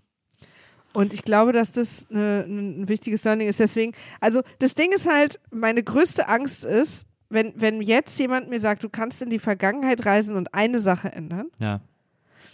würde ich wahrscheinlich mich nicht mal trauen, irgendwo anders abzubiegen, aus der puren Panik, dass ich dich dann nicht kennenlernen würde. Oh. Also weißt du, was ich meine? Hm. Butterfly-Effekt. naja, klar. Das Einzige, was ich wirklich ändern würde, wirklich ändern würde, da waren wir aber schon zusammen, ist meine Mutter mit zu unserer Hochzeit nach Köln nehmen. Ja, es hätte wahrscheinlich keinen Butterfly-Effekt. Nee. Also Ähm. wir hätten uns da nicht plötzlich, aber so alles andere, also auch das mein erstes Studium zu Ende bringen oder irgendwie, dass ich, ich will gar nicht daran denken, da- dass ich dich vielleicht nicht kennengelernt hätte. Ja. Deswegen, ich bereue nichts. Je ne regrette rien.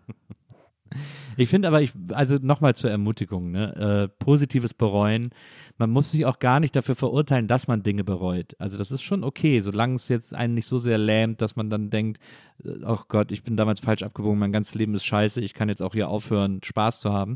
Soweit darf es natürlich nicht kommen, aber sich zu sagen, so, ach, ich hätte schon zwei der Sachen anders machen können äh, oder dann wären manche Sachen anders gelaufen oder besser gelaufen äh, und trotzdem anzuerkennen, dass es, dass man es jetzt irgendwie auch gebacken kriegt, finde Ja. ich völlig in Ordnung. Also ich Voll. finde, ich finde, Voll. das, das hilft auch der Seelenhygiene und das hilft auch irgendwie, äh, das hilft, es hilft ja übrigens auch, finde ich, und das ist etwas, was ich an mir mittlerweile schätze, klingt jetzt super egozentrisch, aber ich finde das Wir schätzen wichtig. das alle an dir jetzt.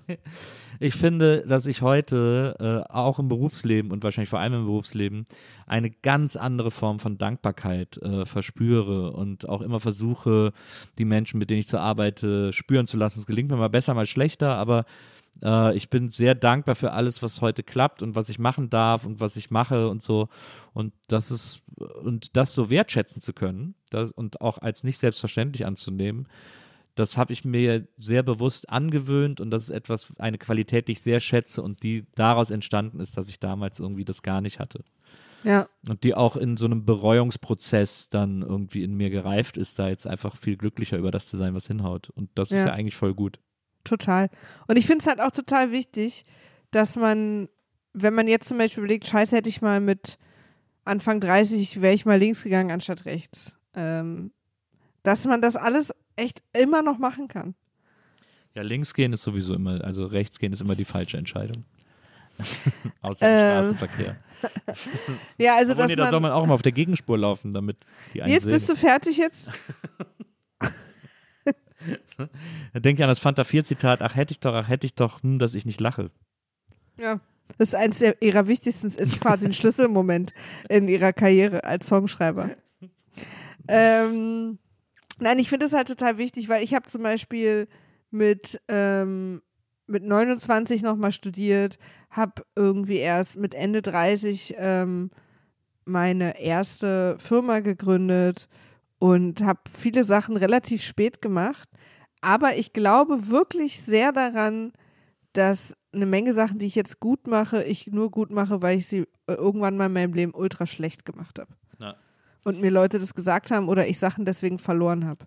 Bereuen als Korrektiv. Ja, Das ja, ist, ja. Das ist jetzt Aber Deutsch, also bereuen als äh, Hilfe, um Sachen besser zu machen.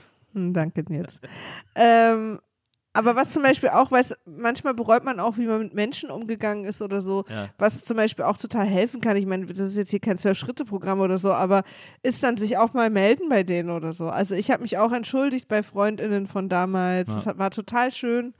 Ähm, ich, ich erinnere mich, dass du mal irgendwann eine Sache hattest, wo du nicht so gut, wo es nicht so gut auseinanderging mit einem Management, wo du dann jetzt auch vor ein paar Jahren mal eine Mail geschrieben hast, dich entschuldigt hast, die haben sich mega gefreut und so. Ja. Also das, das kann man auch mal machen. Das, das kann dann auch irgendwie Sachen wieder kitten, die lang vorbei sind. Oder wenn ihr irgendwie bereut, irgendwann mal, weiß ich nicht, ein Studium nicht gemacht zu haben oder eine Sprache nicht gelernt zu haben. Ihr seid ja alle, also die, die jetzt hier zuhören, sind ja noch nicht tot. Na. Also man kann auch einfach wirklich viel noch machen und ich sage das jetzt natürlich aus so einer privilegierten Haltung heraus, dass ich weiß, dass ich finanzielle Mittel hätte, eine Sprache zu lernen, haben vielleicht andere nicht oder dass manche Menschen auch vielleicht irgendwie äh, drei Kinder alleine erziehen und jetzt keine Zeit haben, noch ein Studium zu machen oder so. Ne? Also das ist mir schon klar, aber ich ähm, oder eigentlich nicht, aber das ist mir schon klar. Punkt. Aber jeder von euch hat ja auch andere Wünsche oder Sachen, die er bereut oder machen will. Vielleicht gibt es da irgendwie was, was man dann auch einfach noch machen kann. Also, weil ich habe halt wirklich ohne äh, irgendein Wirtschaftsstudium oder irgendeine Vorkenntnis ähm, einfach eine Firma gegründet. Weil es ist auch keine Zauberkunst und äh, natürlich gibt es irgendwann Sachen, die man lernen muss, wenn, wenn man das also auf der richtigen Seite des Gesetzes machen will. Ähm, aber auch dafür gibt es dann Menschen, die man genau dafür sich dazu holt, irgendwie Steuerberater und so weiter. Also es ist, ihr müsst auch nicht alles können oder ihr könnt irgendwie auch noch ein Buch schreiben oder also so, ne? Das, das ist, ähm, ich finde, wenn man sich überlegt, scheiße, was hätte ich mit 30 gerne anders gemacht, finde ich eine total interessante Frage. Ja. Und dann kann man aber, kann der nächste Gedanke sein, dann mache ich das halt jetzt. ja. So. Ich glaube, wenn es denn geht. Ich, ne? glaube, ich glaube, sogar Bill Gates bereut manche Dinge, die er getan hat. Insofern äh, sind wir da doch in guter Gesellschaft. ich glaube sogar, dass Bill Gates viel, viel mehr und viel stärker bereut als wir. Meinst du? Ja. Zählt dazu, Ja. auch, zählt dazu auch Melinda geheiratet zu haben? Das glaube weiß da möchte, so will ich jetzt nicht rein, ehrlich gesagt. Ich habe da auch Infos. Da darf ich nicht drüber reden aus, Oh oh. aus richterlichen Gründen. Oh oh. Wir machen noch ein schnelles Thema zum Schluss. Wirklich? Ja. Nur ein ganz kurzes. Okay. Wir haben Ähm, noch zwei Minuten. Ja. Wir haben noch zwei Minuten fürs, äh, fürs kurze Thema, nämlich äh, von einem, ich glaube, männlich äh, gelesenen Menschen. Folge einer Freundin Ich finde, wenn's, ich finde, wenn es übrigens für die Frage egal ist, dann ist es egal. Folge einer Freundin heimlich auf OnlyFans, weil einfach sehr, weil ich sie einfach sehr schön heiß finde, schäme mich ein bisschen. Das ist doch kein kurzes Thema. Das findest du nicht? Nee. Ich finde es einfach, ich fand es irgendwie eine witzige Anekdote, aber ich finde es gar nicht, was soll ich denn dazu sagen, wenn die hot Nee, ist. Also Nils, Und auf OnlyFans, an. go for it. Ja, ja, ja, ja. Nehmen wir mal an, dass du jetzt äh, überlegst, ähm, OnlyFans zu machen. OnlyFans zu machen. Was würdest du da machen? Was wäre so ein Ding, was für dich passen würde? Ach, ich könnte mir verschiedene Sachen vorstellen, die ich da mache. Nice Bondage-Fotos von dir. Unter anderem, aber auch einfach, ich hab, bin auch einfach, ich, ich, ich habe super schöne Körperteile. Das stimmt. Auch solche, die man sonst nicht zeigt. Also Ja. insofern. Da, da könnte ich vorne mitspielen, auf jeden Fall. Ja, also so. Und dann würdest du ja wahrscheinlich auch davon erzählen, weil du willst ja damit dann auch Geld verdienen oder und dann mu musst du es ja erzählen. Ich habe manchmal überlegt, ob es einen Punkt gibt in meiner Karriere, ab dem ich Porno ähm, oder ja, Porno, Pornografie als ernsthafte Option in Betracht ziehen würde. Nö, glaube ich nicht. Wahrscheinlich nicht, ich glaube es auch nicht. Weil du, dafür bist du zu, dafür hast du auch ein zu ähm, ähm, schüchternes Verhältnis zu dann wieder anderen Teilen deines Körpers. Ja, Oder auch zu Tätigkeiten. Also ich glaube, das wäre nichts für dich. ja wahrscheinlich nicht. Aber ich, Äh. manchmal denke ich drüber nach, ob das jemals hätte passieren können in meinem Leben. Na, ist ja auch eine interessante Frage. Aber die Frage ist halt, also worauf ich nochmal hinaus will, ist, wenn die Freundin das sozusagen macht und du das auch erzählt, Ja. dass sie es macht, Ja. na, da bist du dann wahrscheinlich nicht der Einzige im Freundeskreis, der da reinkommt, by the way. Aber sieht sie, ist ja die Frage. Sie müsste doch eigentlich sehen, wer das bucht.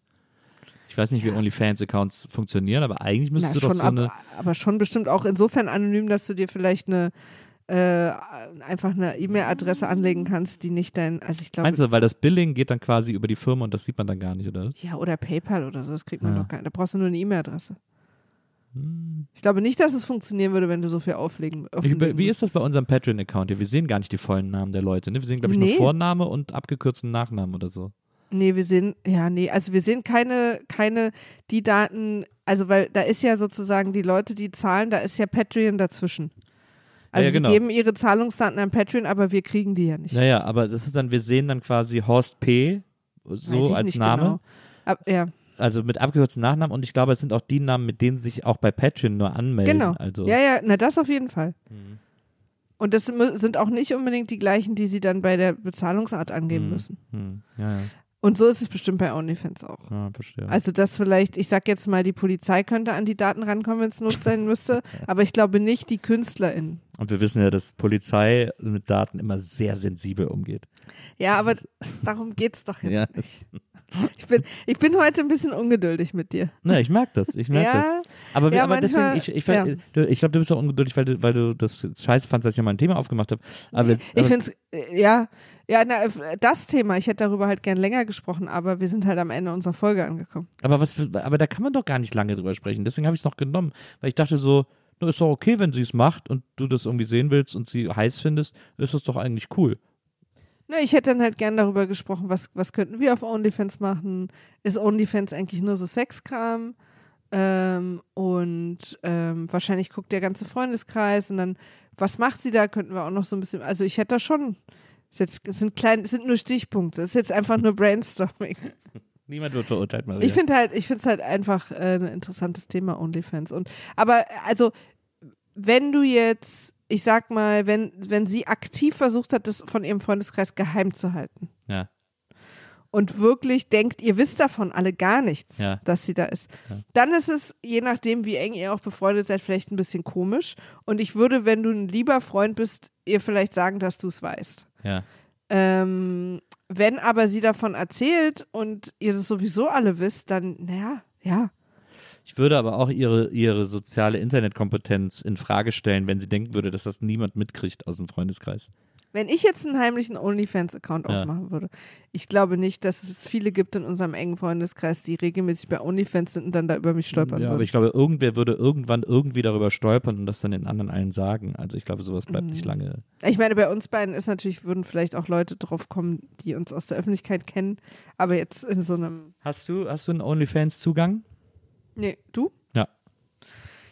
Ich war da mal gucken, weil ich mal nach was gucken wollte und brauchte dann halt aber sofort einen Zugang. Ja. Das habe ich da nicht gemacht. Ich folge so zwei, drei Frauen auf Instagram, die ich äh, super hübsch finde, die ich super Ja. aufregend finde. Und die haben, glaube ich, auch alle OnlyFans-Accounts. Und ich Mhm. habe bisher immer gedacht, so, naja, und dann habe ich es bei einer mal gemacht, habe ich gedacht, das gucke ich mir jetzt mal an. Ja. Und dann habe ich mir ihren OnlyFans-Account angesehen, wo sie auch super offen ist und nude und, und sexy und auch pornös unterwegs und so. Und da habe ich dann gemerkt, dass ich das dann bei ihr zum Beispiel mega unaufregend, mega abturnend eigentlich fand. Weil da vorher war so ein Geheimnis zwischen uns auf Insta, weil man da nicht so viel zeigen darf. Und da Ja, war das plötzlich Aber das alles. war ja nur von deiner Seite aus. Ja, ja, klar, aber da war, ich fand es dann da, hat es auch nicht mehr, es hat dann auch so uncharmant gemacht. Es gibt eine andere, der, die ist auch auf OnlyFans, der ich folge, die ich extrem aufregend finde. Die, bei der weiß ich aber auch, dass die so hauptberuflich eben auch so Pornokram macht und so. Und äh, auf Insta, wie gesagt, darf man nicht viel zeigen irgendwie, da finde ich die ganz toll. Und äh, dann habe ich immer überlegt, soll ich mir OnlyFans angucken? Ja oder nee, na eher nicht. Und dann habe ich aber gesehen, dass die auf Twitter ist und folge ihr auf Twitter. Und da postet, kann man ja explicit posten auch. Und da postet Es sei denn, es, es ist wie bei mir ein Twitter-Softblock drin. Es sei denn, das ist der Fall, ist bei ihr aber offensichtlich nicht. Und deswegen kriege ich von ihr jetzt immer auf der Twitter-Timeline immer so Hardcore-Fotos von ihr reingespült. Und jedes Mal denke ich, und jedes Mal erschrecke ich mich. Guckst dich so schnell um, ob du gerade in der Bahn sitzt. nee, weil ich immer denke so, die kenne ich doch ganz anders. das ist so dumm. Und das ist immer so mega witzig, äh, dass ich da, dass ich da immer, äh, ich erschrecke wirklich jedes Mal. Es ist irgendwie, das ist weird. Ja, deswegen ist OnlyFans für mich keine so interessante Plattform zu gucken. Ja. Ja, das weiß ich halt nicht. Also ich war noch nie drauf. Ich war, ich war, äh, nee, also ich habe bis jetzt auch noch nichts. Also interessanterweise, die, die einzigen Male, wo ich drüber gestolpert bin, wo es für mich hätte interessant sein werden, äh, können, werden, werden können, ist bei, ich mag ja so Fanart. Ja. Und es gibt so ein paar KünstlerInnen, also IllustratorInnen und ZeichnerInnen und so, die eben sehr explizite Fanart zeichnen und dann auf OnlyFans haben. Ja, verstehe. Ähm, das, das ist, das würde mich eventuell interessieren, aber jetzt auch nicht so sehr. Ja. Da, manchmal denke ich so, es gibt so ein paar KünstlerInnen, die ich so mag, also von denen ich sozusagen die nicht expliziten Sachen kenne, dass ich sie dann einfach gern supporten würde. Also das, mir, mir ist jetzt gar nicht so dringend wichtig, dass ich die expliziten Sachen sehe, sondern ich würde die einfach gern supporten und manchmal ist OnlyFans halt der Ort. Na, Aber oft ist es auch Discord oder man oder sie haben dann auch einen Patreon-Account oder so. Ja, Also ja. es gibt auch verschiedene Orte. Naja, also mir tut's leid, dass ich unterschätzt habe, wie viel du über das Thema reden willst. Ich dachte wirklich, dass wir jetzt eigentlich schon durch damit wären. Ähm, vielleicht können Also es ist jetzt eine Aufgabe an euch, liebe HörerInnen, wenn ihr jetzt das nächste Mal eine Geheimnisrunde macht, dass ihr da nochmal eine OnlyFans-Frage Ja. reinballert. falls ihr da damit- nochmal richtig rein möchtet und damit Maria ich die, die Chance geben hab. wollt. Da nochmal in Ruhe drüber reden zu können, ja. Jetzt bereue ich's, dass ich es äh, so unterschätzt habe. Aber es ist noch nicht aller Tage Abend. Liebe Leute, vielen, vielen Dank, dass ihr heute wieder dabei gewesen seid bei dieser Folge Niemand wird verurteilt, während ich in Köln sitze und hier irgendwie viele Kinder schreien ähm, und Maria in unserer Wohnung in Berlin sitzt. Verrückt, was heutzutage alles möglich ist. Ey, was so alles geht, ne? was es, äh, was, es, was, es, was es auf den Märkten alles zu kaufen gibt, ähm, ist nicht zu glauben. Aber es ist wahr und es ist auch wahr, dass ihr, dass das nur möglich ist, weil ihr uns so unterstützt, weil ihr diesen Podcast hört, weil ihr von diesem Podcast erzählt, weil ihr ihn bewertet, weil ihr ihn liked, weil ihr ihn empfehlt, weil ihr ihn auf Insta empfehlt, weil ihr ihn auf Twitter empfehlt, weil ihr ihn Freunden empfehlt äh, und weil auch ein nicht geringer Teil von euch diesen Podcast sogar kostenpflichtig abonniert hat auf Patreon oder Apple Podcasts und Bald dafür- vielleicht auch OnlyFans. bald vielleicht auch OnlyFans und dafür da immer Sonderepisoden kriegt und auf OnlyFans wird es dann ganz besonders pikante Sonderepisoden geben ähm, und äh, weil das einige von euch machen, ist äh, auch einer der Gründe, warum dieser Podcast so easy existieren kann. Deswegen an dieser Stelle vielen, vielen Dank an euch alle, dass ihr uns so support und unterstützt. Hört bitte nicht damit auf. Das hilft uns sehr, dieses große Leidenschaftsprojekt fortzuführen und äh, wir freuen uns bei jeder Folge, wenn ihr dabei seid und die fleißig hört, ähm, weil ja, für euch machen wir den ganzen Scheiß. Und für uns auch ein bisschen. Nein. Okay. Wir müssen uns selber komplett aufgeben, Maria. Nur so Also kommen hatte wir ich- weiter. aber, äh, wir müssen ein ich bisschen Borg-mäßig Aber die gute Nachricht ist, bei dieser Folge war ich ein paar Mal kurz davor. Das Individuum ist, wir müssen hier so Borg-mäßig. Du bist doch Star Trek-Fan. Ja. Das, darüber sprechen wir nächstes Mal. Ja, sehr gut. Star Trek-Fan of OnlyFans. Gibt es bestimmt eine Menge Parallelen. Uh, da würde ich auch von Überschneidungspunkte. ausgehen. Da würde ich auch von einigen Vulkanier-Orgien ausgehen. Ja, ja. Und äh, jetzt gibt es erstmal eine. Äh, ihr könnt jetzt jede Orgie feiern, die ihr wollt, denn dieser Podcast ist jetzt zu Ende. ja.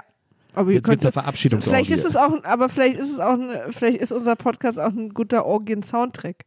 Also ihr könnt ihn auch bei eurer nächsten Orgie einfach mal parallel einfach anmachen. Ja, das ist eine gute Idee. Ja. Das finde ich eine Ja. sehr. Nee, warte, nee, warte, Peter, steck das mal da woanders rein. Ja, muss es nicht konkav zum Süffer? Oh, da hast du noch gewartet, ne? Den wir nochmal reinzuballern hier. Na gut, liebe Leute, dann äh, hören wir uns nächste Woche wieder. Wir freuen uns auf euch und bis dahin, passt auf euch auf. Macht's gut. Tschüss. Tschüss.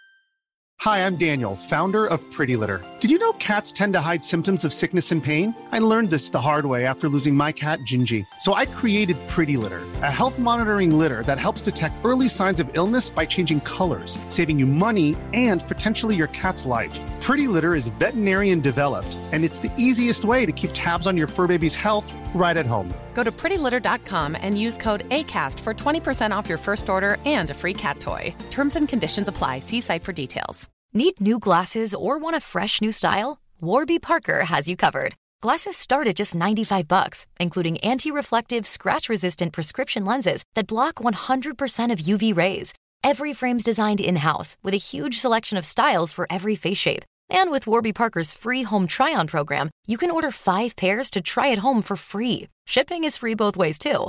Go to warbyparker.com slash covered to try 5 pairs of frames at home for free. warbyparker.com slash covered.